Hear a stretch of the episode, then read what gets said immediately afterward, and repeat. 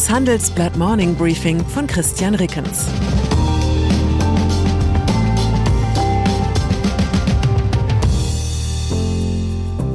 Guten Morgen allerseits.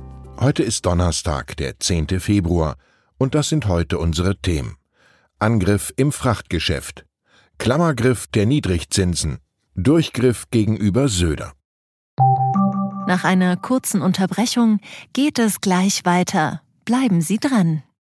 Wenn ich am Freitag Feierabend mache, freue ich mich auf richtig viel Lesezeit am Wochenende. Wenn es Ihnen vielleicht genauso geht, haben wir jetzt genau das Richtige für Sie. Das neue Handelsblatt Wochenende.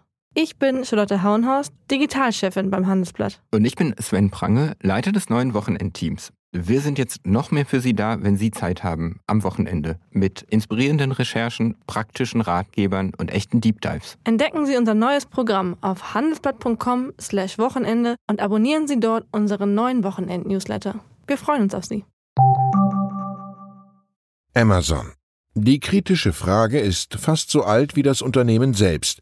Wie will Amazon eigentlich noch wachsen? Bislang hat es der Konzern immer wieder geschafft, sich neue Geschäftsfelder zu erschließen und dadurch auch die ambitionierte Bewertung der eigenen Aktie stets aufs Neue zu rechtfertigen. Erst kam der Amazon Marketplace, mit dem unabhängige Händler ihre Waren über die Amazon-Plattform anbieten können. Dann Amazon Web Services, dank derer Unternehmen ihre Daten auf Amazon-Servern speichern können. Jetzt folgt ein neuer Streich. Amazon Global Logistics kurz AGL. Damit macht Amazon Spediteuren das Geschäft streitig und startet zu Billigpreisen einen Frachtdienst aus Übersee. Das Ziel? Amazon will für die Händler auf seinem Marktplatz auch den weltweiten Transport der Waren übernehmen, und zwar bereits ab dem Hersteller. Die von den Speditionen aufgerufenen Preise unterbietet Amazon massiv, berichtet die Zollexpertin und Wirtschaftsjuristin Francine Damholz aus Gesprächen mit Mandanten. Über Seehäfen wie dem ostchinesischen Ningbo verschiffe AGL seit kurzem ganze Container Richtung Rotterdam. Der US-Riese bietet seinen Marktplatzhändlern neuerdings auch an, die Ware direkt beim Hersteller in Übersee abzuholen, selbst aus entlegenen Regionen Chinas. Vor allem mittelständische Speditionen sollten sich auf eine holprige Wegstrecke einstellen. Denn Amazon kann beim Einkauf von Frachtleistungen seine enormen Größenvorteile ausspielen. Kleiner Trost, auch der Megakonzern aus Seattle ist nicht in jedem neuen Geschäftsfeld erfolgreich. Oder benutzt hier noch irgendjemand Amazons Fire Phone? Einhörner. Kommen wir zur nächsten Frage. Wer ist Start-up Hauptstadt der EU? Paris und Berlin liefern sich in dieser Disziplin ein enges Horn-an-Horn-Rennen. Die französische Hauptstadt verzeichnet 19 junge Unternehmen mit einer Marktbewertung von mindestens einer Milliarde Euro in ihrer Gemarkung, in der deutschen Hauptstadt weiden 18 dieser sogenannten Einhörner. Bei der Summe des Wagniskapitals, das beide Städte anziehen konnten, lag 2019 Berlin vorn, 2020 Paris. Am Ende des vergangenen Jahres stand es laut der Studie State of European Tech wieder 7,1 zu 6,5 Milliarden Dollar für Berlin. So ähnlich das Ergebnis, so unterschiedlich der Weg dorthin. In Berlin profitieren Start-ups von vergleichsweise niedrigen Kosten bei Gehältern oder der Büromiete. Paris hingegen ist teuer, aber dafür habe es Frankreich zur Staatsräson gemacht, das Tech-Ökosystem zu fördern, sagt Christian Miele, Präsident des Bundesverbandes Deutsche Start-ups. Warum sollte uns das interessieren? Weil diese Tech-Ökosysteme aus Wissenschaftlern, Unternehmern, Talenten und Wagniskapitalgebern zur Clusterbildung neigen. Wo schon viele sind, kommen auch viele dazu, und der Titel des europäischen Silicon Valley ist noch zu vergeben. Geldpolitik. In einer Ära vor unserer Zeit, als Handys noch Tasten hatten und Sakkos drei Knöpfe, da herrschten im Kapitalismus absonderliche Sitten.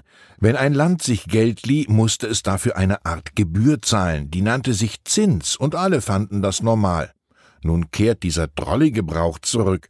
Die Rendite der zehnjährigen Bundesanleihe hat sich nach vielen Jahren aus dem negativen Bereich verabschiedet und liegt inzwischen bei über 0,2 Prozent. Sicher angesichts von 5,1 Prozent Inflation in der Eurozone rangiert der reale Zins weiter knietief im Minus. Wer dem deutschen Staat Geld borgt, kriegt Kaufkraft bereinigt deutlich weniger zurück, als er verliehen hat. Doch manche Staaten haben sich so sehr an das ultrabillige Geld gewöhnt, dass jeder noch so kleine Zinsanstieg zum Problem wird. Besonders im Blick haben Ökonomen den deutlichen Anstieg der Risikoprämien in Italien, dem am stärksten verschuldeten Euroland. Die Rendite zehnjähriger italienischer Staatsanleihen liegt mit 1,8 Prozent auf dem höchsten Stand seit mehr als einem Jahr. Für IFO-Chef Clemens Fuß ist das ein Warnsignal. Er sagt, der Anstieg des Spreads in den letzten Tagen zeigt, dass die Investoren nur dann bereit sind, Staatsanleihen der hochverschuldeten Länder in Europa zu niedrigen Zinsen zu halten, wenn die EZB quasi eine Garantie gibt, die Kurse zu stützen. Eigentlich will die Zentralbank ihre Anleihenkäufe zurückfahren, aber kann sie das wirklich? Gabriel Felbermeier, Direktor des Österreichischen Instituts für Wirtschaftsforschung, hält es für möglich, dass die EZB wegen der hohen Inflation zwar die Zinsen erhöht, aber trotzdem weiter Anleihen kauft.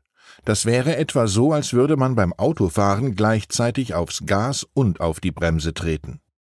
Aktienmarkt. Sie suchen nach einem Weg, um den Minuszinsen ein Schnippchen zu schlagen, wollen aber nicht noch mehr Geld in den immer gleichen Indexfonds auf den MSCI World stecken?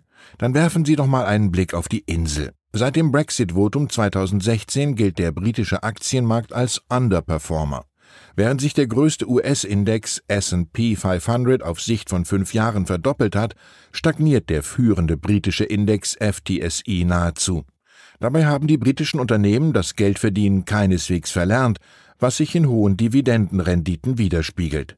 Mit den Aktien der 100 FTSI-Unternehmen streichen Anleger aktuell eine durchschnittliche Ausschüttungsrendite von 3,6 Prozent ein. Das ist mehr, als aus allen anderen großen Indizes zu holen ist. Coronavirus.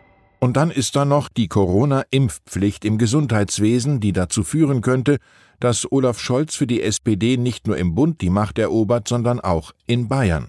Der dortige Ministerpräsident Markus Söder tönt seit Tagen, dass er die ab Mitte März geltende Impfpflicht nicht umsetzen werde, wozu er aber verpflichtet ist, weil es sich um ein Bundesgesetz handelt.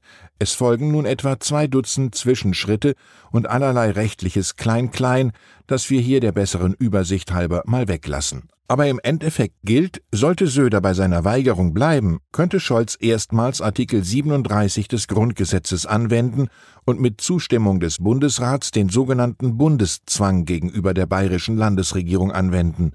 Um den durchzusetzen, darf der Kanzler sogar einen Beauftragten mit Weisungsrecht nach München entsenden. Vielleicht sollte die SPD schon einmal überlegen, mit welchem Bundeskommissar für das Protektorat Bayern sie Söder am meisten ärgern kann. Ich wünsche Ihnen einen Tag, an dem Sie sich von nichts und niemanden ärgern lassen. Herzliche Grüße, Ihr Christian Rickens.